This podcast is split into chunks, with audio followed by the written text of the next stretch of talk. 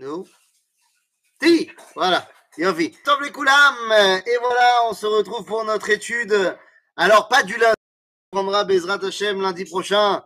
notre étude de Perek Relek. Mais là, on est jeudi soir. Et jeudi soir, on sent déjà Shabbat pointer le nez. Et euh, donc, on va commencer notre étude. Mais là, je suis bien obligé de poser une question euh, en ouvrant notre étude. Et là, pour le coup, ça sera la preuve que c'est pas un cours qu'on a déjà fait. Est-ce que j'ai le droit de vous faire un cours aujourd'hui pour Shabbat? Eh oui, parce que la question c'est, il y a un risque que vous compreniez ce que je dis et que donc vous ayez peut-être envie de transmettre ce que j'ai dit demain soir à la table de Shabbat ou à la synagogue ou je ne sais où. Et là, ça me poserait un vrai problème parce que, eh bien, selon certains avis, vous transgresseriez une grande halakha. Puisque, selon certains avis, comme vous le savez bien, demain soir, Assour l'ilmot Torah. Oh, oh, oh. Parce que demain soir, comme on dit chez eux, c'est la Noël. Ah, tu, tu rentres dans le sujet, là. Bah, On, s'est- posé la question cette semaine, justement. On Écoute. les- C'est une vraie question. Alors, je te rassure que quand on a posé la question au Rav de Yosef, est-ce que euh, il faut, euh, il faut s'intéresser à ce que disent les rabbins de, qui disent de ne pas étudier la Torah euh, à Noël? Ils disent, et Rav il dit, ah, c'est des bêtises, Kol Beseder, Shtuyot, et il faut pas, étudier- pas arrêter d'étudier la Torah. Bon, évidemment que les rabbinim sfarad, ils ont été moins euh, pris par la question de Noël que les rabbinim ashkénazes. Et que j'allais dire même plus que les rabbinim ashkénazes, les rabbinim chassidim. Chez les chassidim, c'est une grosse, grosse, grosse histoire. Il faut savoir qu'il y a des halachot chez les chassidim pour savoir qu'est-ce qu'on fait le soir de Noël, qu'est-ce qu'on fait pas, et si ça tombe Shabbat, et si ça tombe pas Shabbat. Bekitsu, il y a toute une sifroute meod meod gdola. Dans les faits, dans les faits, euh, l'origine officielle de pourquoi certaines communautés n'étudiaient pas la Torah le soir de Noël, c'est juste parce qu'il fallait se protéger du pogrom qui allait arriver après la messe, et que donc il fallait pas que les gens se baladent à la synagogue ou chez le rabbin. Et donc il fallait que tout le monde reste chez soi barricadé. Et c'est la raison pour laquelle euh, on sortait pas étudier la Torah. Mais chez les chassidim, eh bien, il y a tout un côté de ne pas vouloir. Pardon? Chez, les chassidim, je dis, il y a tout un pan, euh, Alpi Torah Kabbalah, de ne pas vouloir donner de puissance au klipot à. Chez le rabbi de Belz, c'est très important de ne pas étudier la Torah le soir de Noël et ainsi de suite. Donc, euh, nous, on va essayer aujourd'hui de se fier euh, aux avis qui permettent d'étudier la Torah, et c'est l'écrasante majorité, évidemment. Et donc, on va y aller. La question de Parashat Shemot est d'abord et avant tout la question du livre de Shemot. Le livre de Shemot s'appelle les noms. Et la Parashat Shemot, pareil. Ce qui veut dire que c'est donc l'objectif du livre, de savoir quel est le nom. Il semblerait que ce n'est pas seulement l'objectif du livre, c'est l'objectif du monde. Et oui, nous dit le Ramban dans son introduction au livre de Shemot que ce livre s'appelle Sefer HaGalut ve'HaGeula. Le livre de la Galoute et de la Géoula. Qu'est-ce que cela veut dire? Eh bien, cela veut dire tout simplement que c'est le livre qui va nous apprendre qu'est-ce que c'est la Géoula. Pas seulement comment on y arrive. On avait une fois fait un cours où on a expliqué euh, que, que le livre de que la Parashat Shemot nous explique quelle est l'identité du libérateur. Comment est-ce que la Géoula s'avance? Mais ça ne s'arrête pas là. La question est de savoir qu'est-ce que ça va nous apporter? À quoi ça sert la Géoula? Eh bien, la réponse est simple Ve'ele Shemot. C'est-à-dire que l'objectif du livre est de dévoiler les noms. Ça veut dire quoi les noms? Les noms de qui? D'abord, on l'a déjà appris très souvent, le nom, ça veut dire l'objectif. Shem, ça veut dire matara. Je fais ça au nom de l'Echem Shamaim, on l'a dit très souvent. Donc, lorsque tout le livre tourne autour du nom, c'est d'essayer de comprendre quel est l'objectif non seulement de la sortie d'Égypte, mais l'objectif du dévoilement de Dieu de manière générale. Car évidemment, vous avez compris que le livre de Shemot, c'est comment arriver de la sortie d'Égypte au dévoilement de Dieu dans le Mishkan. Donc au final, on doit essayer d'arriver à comprendre qui il est, et peut-être que comme ça, on arrivera à comprendre qui on est. L'un de ceux qui l'a très bien compris au début du livre s'appelle Pharaon. Pharaon, on nous le présente comme étant quelqu'un de très particulier, puisqu'on nous dit que melech yada et Yosef. Et nos sages, nos commentateurs vont nous demander est-ce que Behemet ou lo et Yosef ou est-ce qu'il a fait genre ou lo et Yosef? Historiquement parlant, quand on regarde uniquement euh, l'aspect chronologique, historique des événements, il est tout à fait possible que ce nouveau pharaon, effectivement, n'ait pas eu connaissance de Yosef. Car, quand on regarde un petit peu l'histoire, l'époque de Yosef, c'est-à-dire le 16e siècle avant l'ère chrétienne, eh bien, correspond à l'époque où, pendant une centaine d'années, a régné sur l'Égypte la dynastie des Hyksos, qui ont exilé les Égyptiens de souche, la famille pharaonique de l'époque, et qui ont régné en Égypte pendant une centaine d'années. Ces Hyksos étaient des Sémites, et ce qui peut expliquer énormément de choses quant à la relation privilégiée qu'il y avait entre Pharaon et Yosef et Pharaon et Yaakov. Or, ces Hyksos ont été battus une centaine d'années après leur arrivée, et ce sont des vrais Égyptiens qui sont revenus sur le trône et qui ont mis en place les nouvelles dynasties égyptiennes. En d'autres termes, il est tout à fait possible que ce nouveau pharaon, effectivement, ne connaissait pas Yosef. Mais lorsque la Torah nous parle d'un pharaon qui ne connaît pas Yosef, la Torah ne nous a pas expliqué qu'il y avait des Hyksos. Donc la Torah peut nous dire il y a une continuité qui est volontairement brisée. Ça veut dire quoi volontairement brisée? Il y a tout la dualité entre Vele Bene Israël et Vayakom Melech Hadash al Mitzrayim. Vele Mosif al Arishonim, nous disent nos sages. À chaque fois qu'il y a marqué Vele et voici, ça vient rajouter sur quelque chose qu'on avait enseigné avant. Lorsqu'il y a marqué seulement Elle, ça vient euh, regarder les choses d'un autre angle. Donc ici, le livre s'inscrit dans la continuité du livre de Bereshit. Et d'un coup, on nous dit. On voit cette dissonance entre ces deux dimensions. Et qu'est-ce que cela veut dire? Eh bien, ça veut dire que si le pharaon de Yosef avait tout à fait conscience du nom à donner, puisqu'il va appeler Yosef Tzerfnat Paneach, celui qui révèle le secret. Donc Pharaon avait très bien compris quel était le rôle de Yosef et de son peuple. Ici, on fait fi de ne pas savoir pour en vérité s'en approprier toutes les sens. Eh oui, car j'aimerais vous amener devant cette euh, xéra numéro 1 de Pharaon. Quelle est la première xéra de Pharaon? La première xéra de ce nouveau Pharaon, on la connaît bien, c'est quoi?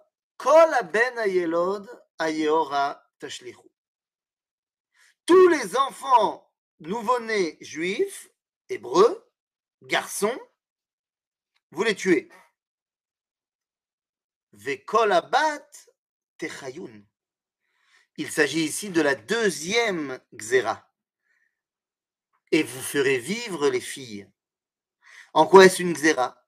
Ben oui, si Pharaon arrive à mettre au point son plan, les enfants juifs garçons mourront et les jeunes filles juives grandiront. Et donc viendra un jour, elles devront se marier. Avec qui se marieront-elles? Avec l'Égypte, avec des Égyptiens. Ainsi, l'Égypte deviendra égyptien de par sa culture, mais entre guillemets juif de par la halakha. Et à ce moment-là, l'Égypte pourra devenir Am Ségoula. Voilà le programme, et c'est pas nouveau. Lorsque le pharaon d'Abraham voulait s'emparer de Sarah, c'était déjà dans l'objectif de s'emparer de la matrice d'Israël. C'était dans l'objectif de lui prendre son nom, de lui prendre sa place. Car savoir qui on est, c'est savoir quel rôle nous avons à jouer. Vous remarquerez que dans le début du livre de Shemot, et c'est assez frappant, on ne veut pas donner les noms. C'est incroyable. Le livre qui s'appelle le livre des noms, on ne donne pas les noms. Et on va nous dire, après avoir représenté la famille, on va nous dire Vaikar Ishmi Bet Levi. Vaikar et Bat Levi. On ne sait pas qui c'est. On sait pourtant que c'est Amram et Yochevet qui ont donné naissance à Moshe, mais on ne veut pas nous le présenter en tant que tel. On nous dit un homme de la tribu de Lévi a été voir une femme de la tribu de Lévi. Les noms, tant qu'ils n'ont pas encore atteint la réalisation de leur objectif, nous sont cachés. Quel est le premier nom de la paracha? Le premier nom de la paracha, Ve'ele Shemot Bene Israël, Habaim Mitzrayim. Israël est le premier nom de la paracha. Mais qu'est-ce que c'est Israël? Israël, c'est El. C'est-à-dire, l'objectif des Israël est d'arriver Yeshirot El El, d'arriver directement à dévoiler Dieu. Comment on va faire ça? Comment on va faire ça? Ben, Il va falloir tout le livre de Shemot pour y arriver. Mais on commence dans notre paracha. Les Égyptiens veulent s'approprier la matrice d'Israël. Mais pourquoi faire? Pourquoi veulent-ils s'approprier, tantôt Sarah à l'époque, et ici les femmes d'Israël? Il y a une grande marloquette, une grande marloquette entre l'Égypte et Israël. Quant à une question très simple, qui est celui qui est responsable de continuer l'œuvre de papa? Dans la halakha, on appelle ça un Bechor. Le Bechor, l'aîné, a pour responsabilité de continuer la famille. Et la question est de savoir qui Qui est le premier-né de Dieu Eh bien, la Torah nous dit dans notre paracha Béni Bechori Israël. Voilà ce que Moshe doit aller dire à Pharaon. Pourtant, les Égyptiens, eux aussi, d'après le livre de Tehilim, prétendent à être le Réchit. Ah, nous aussi, d'après le livre de Yirmiyahu, on dit Kodash Israël Lachem, Réchit Tevuato. Dans notre paracha, nous avons donc la lourde tâche de, avant d'expliquer cela à Pharaon dans la paracha de Vaïra, de comprendre nous-mêmes qui nous sommes il semblerait que notre départ en exil, notre départ en exil nous a fait quelque peu oublier qui nous étions. Nous dit le Rav dans le livre Orot Kodesh. Orot Kodesh, Chelek Gimel, à la Piska Kufmem. Euh, la page, la Piska, page. 140. Nous dit le Rav la chose suivante, un texte extraordinaire. Ve'ani betoch hagola. Et mon moi est en exil. Ha'ani apenimi eino mitgale adam. Rak lefi midat tahara ve'akdusha shelo. La conscience de l'existence, Ani. Mais c'est Ani. Vous savez ce que veut dire le mot Ani Ani, moi, je. Ani, en hébreu, ça veut dire An Sheli. Mazé An Sheli. Vous savez ce que veut dire en hébreu le mot Le'an Où vas-tu? An, c'est makom. Ani, c'est sheli Pas seulement géographiquement, mais au niveau de l'existence. Quelle est ma place nous dit le Rav Kook, ואני בתוך הגולה, האני הפנימי אינו מתגלה לאדם רק לפי מידת הטהרה והקדושה שלו, לפי המידה שבה הנשמה מאירה באדם. Lorsque la neshama est claire au fond de toi, alors tu sais où est ta place, tu sais qui tu es. חטא האדם הראשון בכך שהתנכר לעצמו. c'est quoi la faute de Adam Arishon C'est qu'il s'est fourvoyé sur son existence, sur qui il était. Parce qu'il a écouté la vie du nachash, alors qu'il aurait dû écouter sa voix à lui. Il a perdu sa voix intérieure.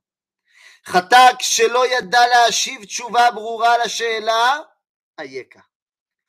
Il a fauté lorsqu'il n'était pas capable de donner une vraie réponse claire à la question Où es-tu Ayeka.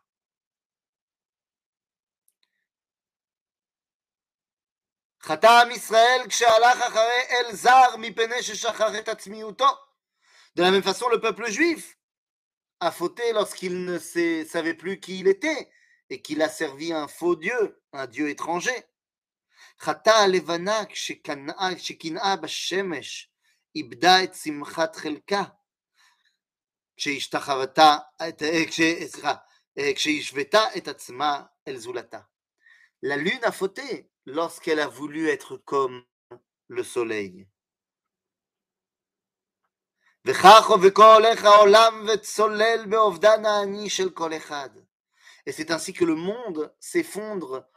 dans la perte des repères, dans la perte de savoir de qui il est.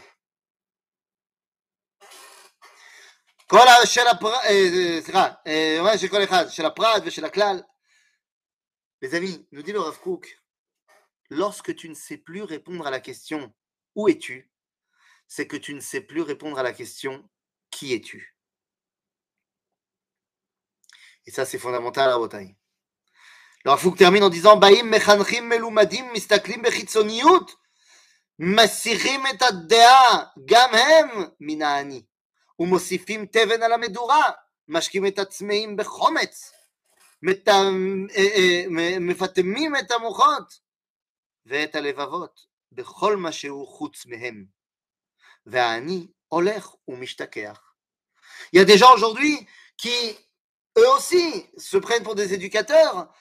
mais ne savent plus éduquer au Ani, parce qu'ils l'ont eux-mêmes perdu.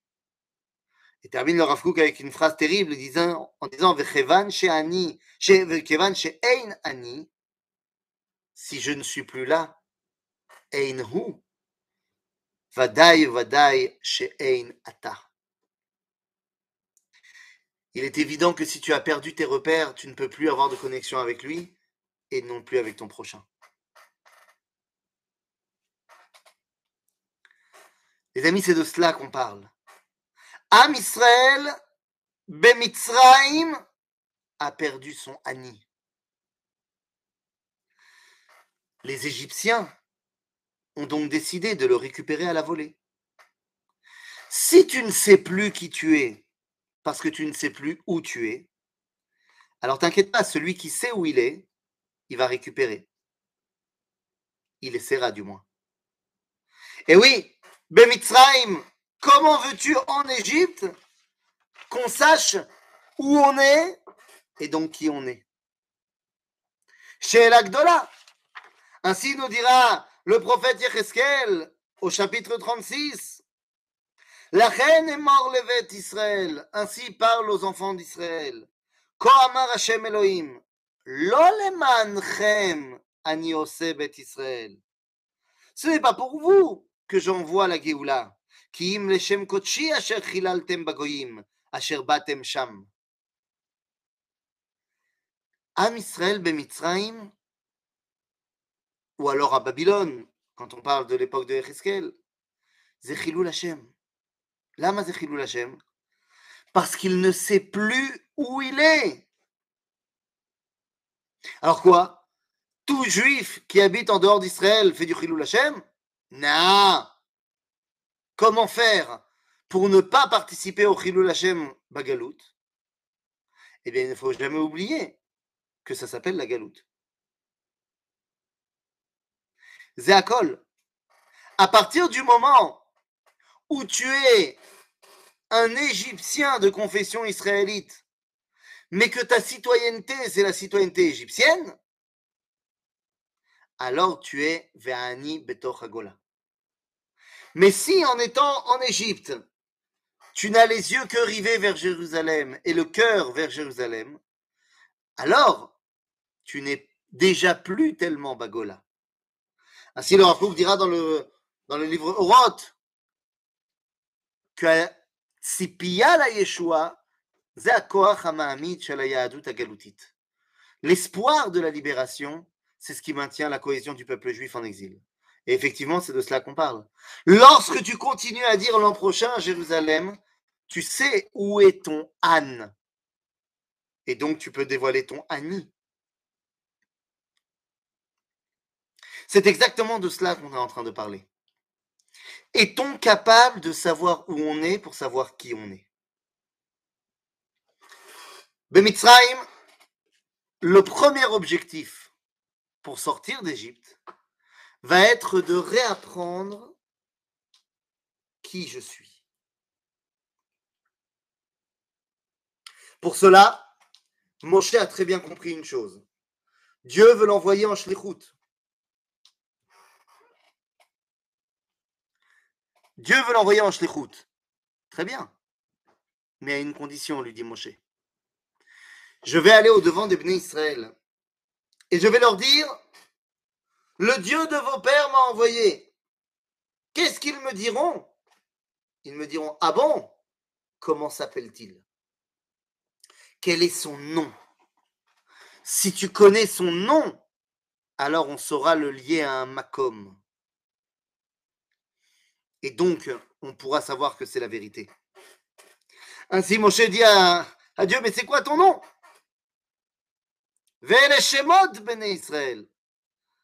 Kadosh Baruch lui dit, Eheye Asher Eheye. Et Moshe a compris ce que ça voulait dire. Il a lu Rashi, Moshe.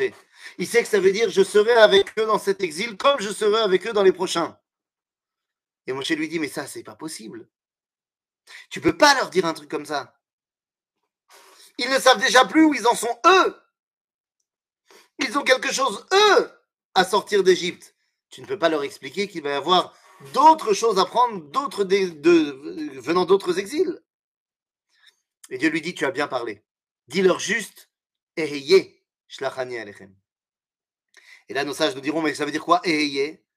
Ça veut dire, je serai selon mon dévoilement, je suis appelé.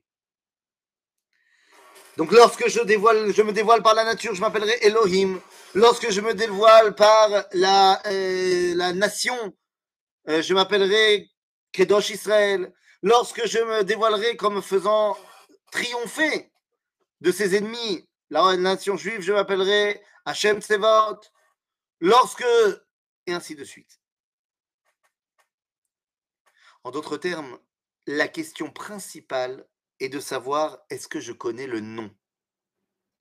Est-ce que les béné Israël savent devenir Yachar El? C'est là toute la question de notre paracha. Et c'est pour cela que lorsque Moshe est choisi pour être envoyé au devant de Pharaon, représenter les béné Israël, il dit à Dieu Aval mi anochi asher elech el paro. Mi anochi. Je ne sais pas qui je suis. Pourquoi?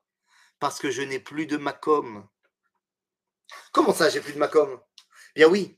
Pendant 40 ans, j'étais égyptien. Sheli, c'était l'Égypte. Et puis finalement, au bout de 40 ans, j'ai compris que non je me suis désolidarisé complètement de l'Égypte. J'ai dit c'est terminé l'Égypte. Vayar make à partir du moment où il a vu que l'Égypte, l'oppresseur, m'a oppressé, il a pris fait et cause pour les Hébreux. Oh, je vous rassure, ça n'a pas duré longtemps, ça a duré 24 heures. Le lendemain,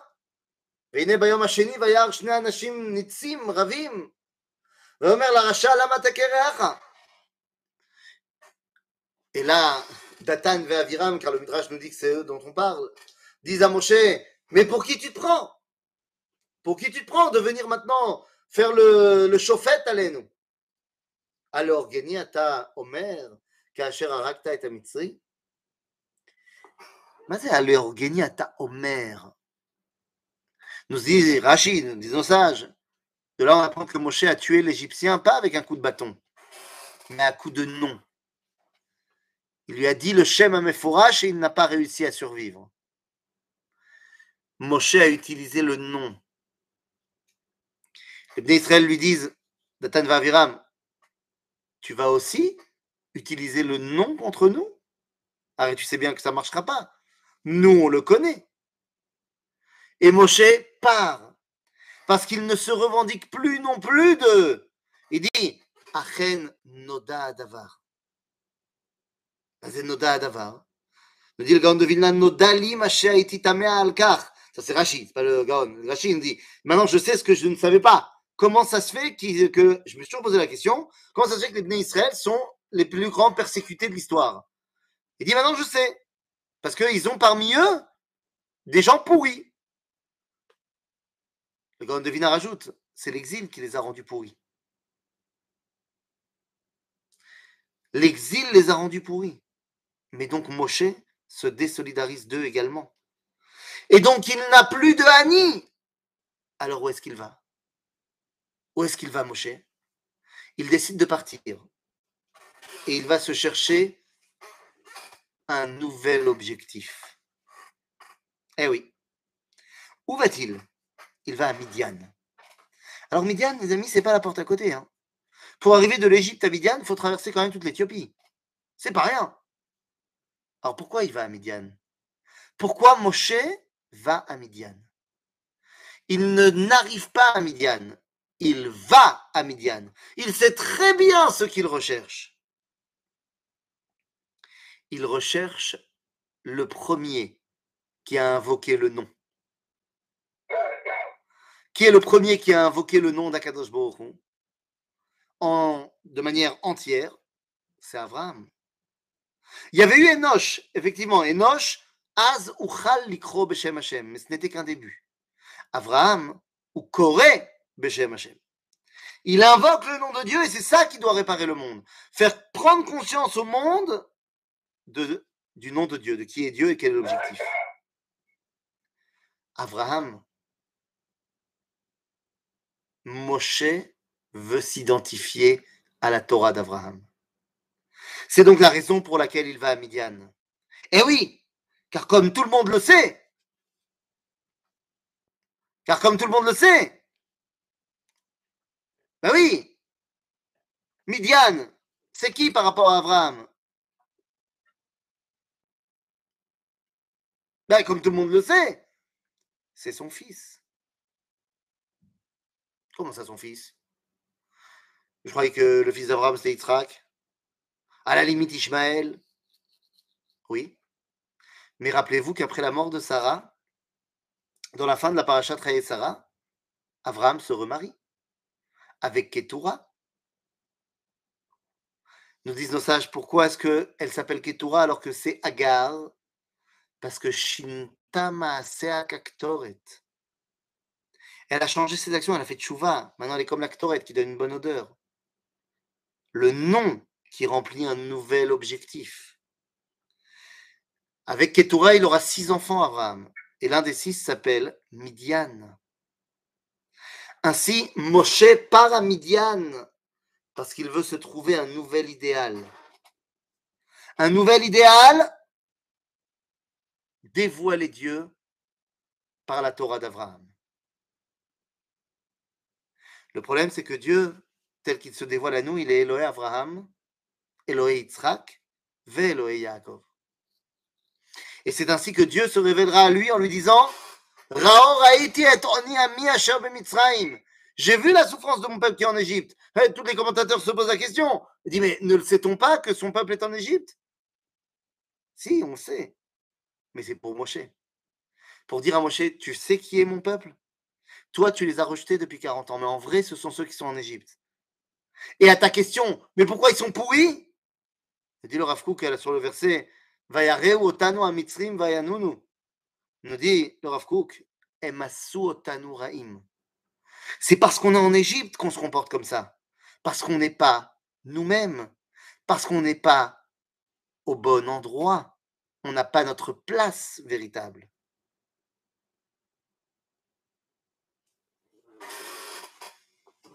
Et donc Moshe, quand il reçoit la mission d'Akadosh Baruch il lui dit, mais Mianochi, où est ma place? Réponse d'Akadosh Baruch je serai avec toi. Ta place sera là où moi je serai. Voilà le rôle du peuple d'Israël. Le rôle du peuple d'Israël, Rabotai, dans le début de notre paracha, comme dans tout le livre de Shemot, est d'apprendre qu'il est le vecteur du dévoilement divin. Là où il sera, on pourrait dire, il dévoilera. Ou alors à l'inverse, là où lui il est, nous, on pourra se dévoiler.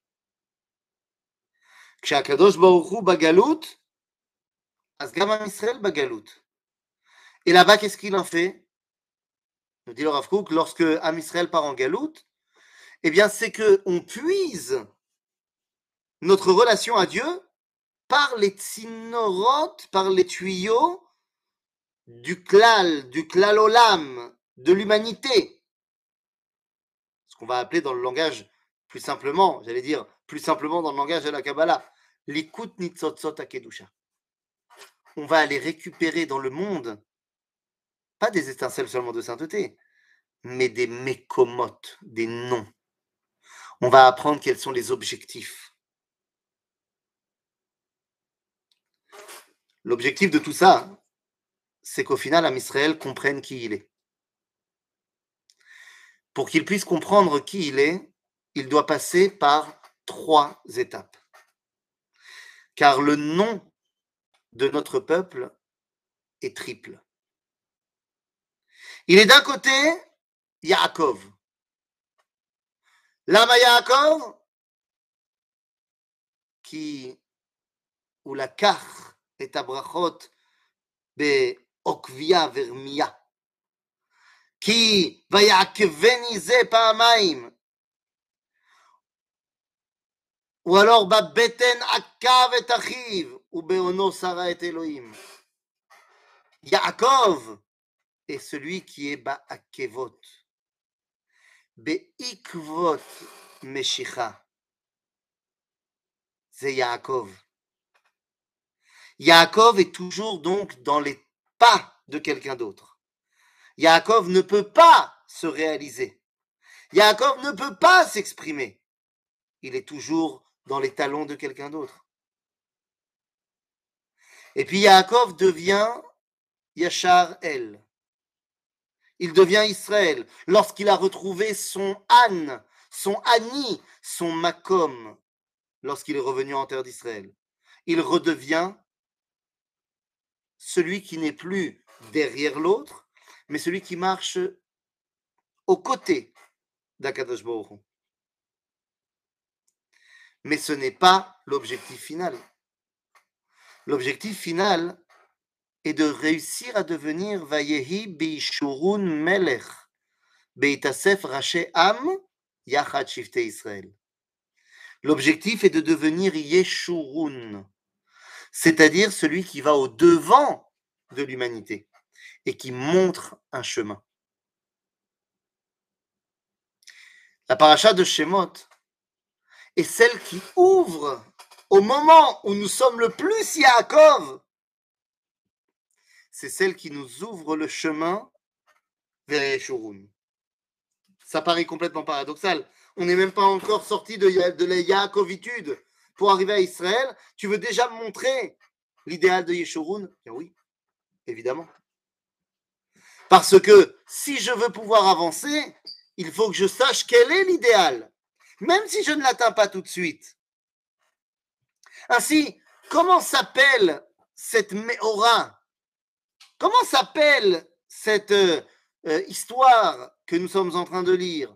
Elle s'appelle Yetziat Mitzrayim. Littéralement, disait Manitou, Mazé Yetziat Mitzrayim, Yetzia mi Mitzrayim. Ce n'est pas la sortie d'Israël d'Égypte, c'est la sortie d'Égypte. En d'autres termes, c'est l'Égypte qui doit sortir. C'est l'objectif de libérer les nations. Pour cela, tu dois être toi en avant. Tu dois être toi celui qui montre le chemin. Ainsi, le Rav Kook dit dans Meged Irachim, et d'ailleurs, j'ai entendu témoignage euh, du Rav Cherki qui m'a dit que cette phrase du Rav Kook était brodée sur le kisouille de Chala du Rav Tzvi Kouk. La phrase qui dit Yetziat Israël mi tishaer la'ad aviv shel kol ha'olam kulo. Que la sortie d'Israël d'Égypte restera pour l'éternité le printemps de toutes les nations, le printemps du monde entier. Eh bien, c'est à cela que sert notre paracha d'introduction. Et c'est la raison pour laquelle Moshe Rabbeinu ne se dévoile pas dans notre paracha avec son nom hébraïque. C'est vrai, il a un nom juif, Moshe. C'est pas Moshe. C'est d'après la Gemara, le Midrash, c'est plusieurs. Il y en a un des noms, c'est Touvia, Avigdor, pas euh, Lieberman, l'autre. C'est Touvia, Avigdor, Yekoutiel. Pourquoi est-ce qu'on nous donne le nom de Moshe? Ce nom égyptien donné par la fille de Pharaon. Vous savez ce que veut dire le mot Moshe? Vous faites, euh, vous n'avez pas fait égyptien antique euh, en deuxième langue? Franchement, en égyptien, Moshe, ça veut dire Ben, fils. D'ailleurs, ça tombe bien. Il y a marqué dans la paracha Vaïla le Ben.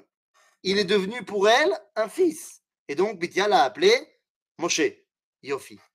Seulement deux secondes. Yochevet aussi, elle a eu un fils. C'est-à-dire que lorsqu'il a été amené à, Bithia, la fille de Pharaon, il est devenu pour elle un fils. Mais lorsqu'il est né, qu'est-ce qui a marqué? Il a marqué Vatar Vateled Ben.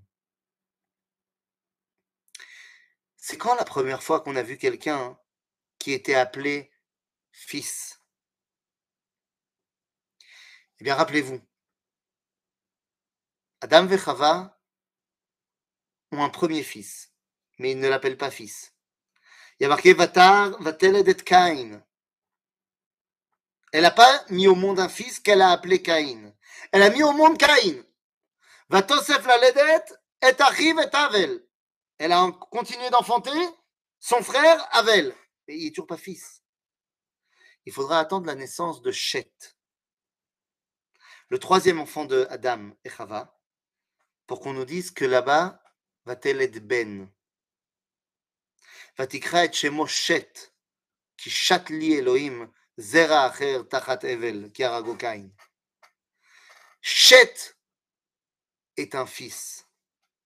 Et Chet est le premier Ben Adam.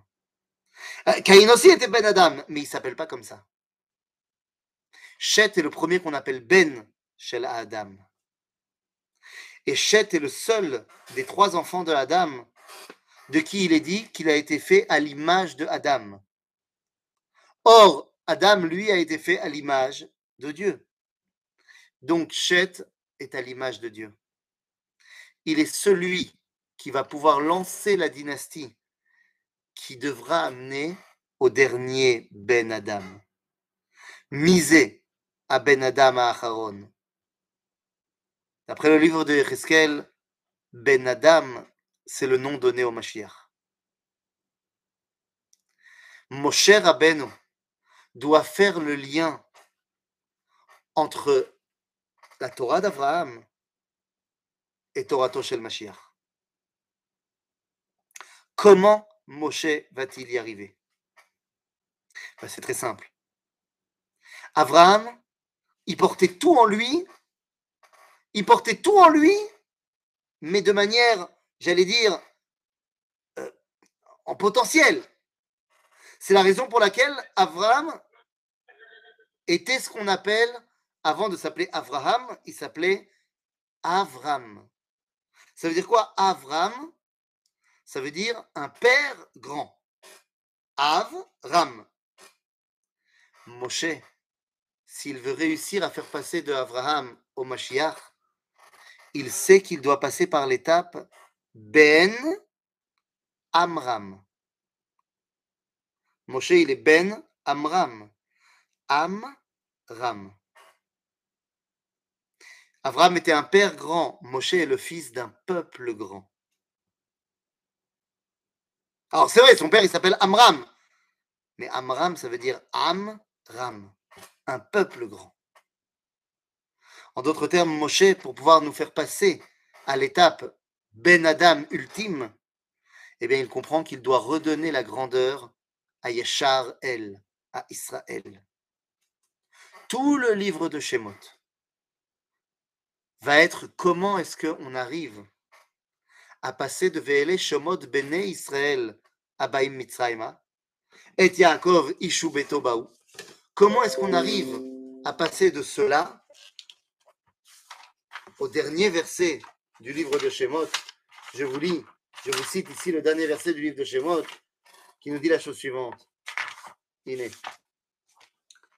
כי ענן השם על המשכן יומם, ואש תהיה לילה בו, לעיני כל בית ישראל, בכל מעשיהם. Voilà que la nuée, que Dieu était dans le Mishkan, dans la nuée la journée, et dans le feu la nuit, aux yeux de toute la maison d'Israël. On a commencé le livre de Shemot en étant les Béné Israël, on le termine en étant Beit Israël, la maison d'Israël.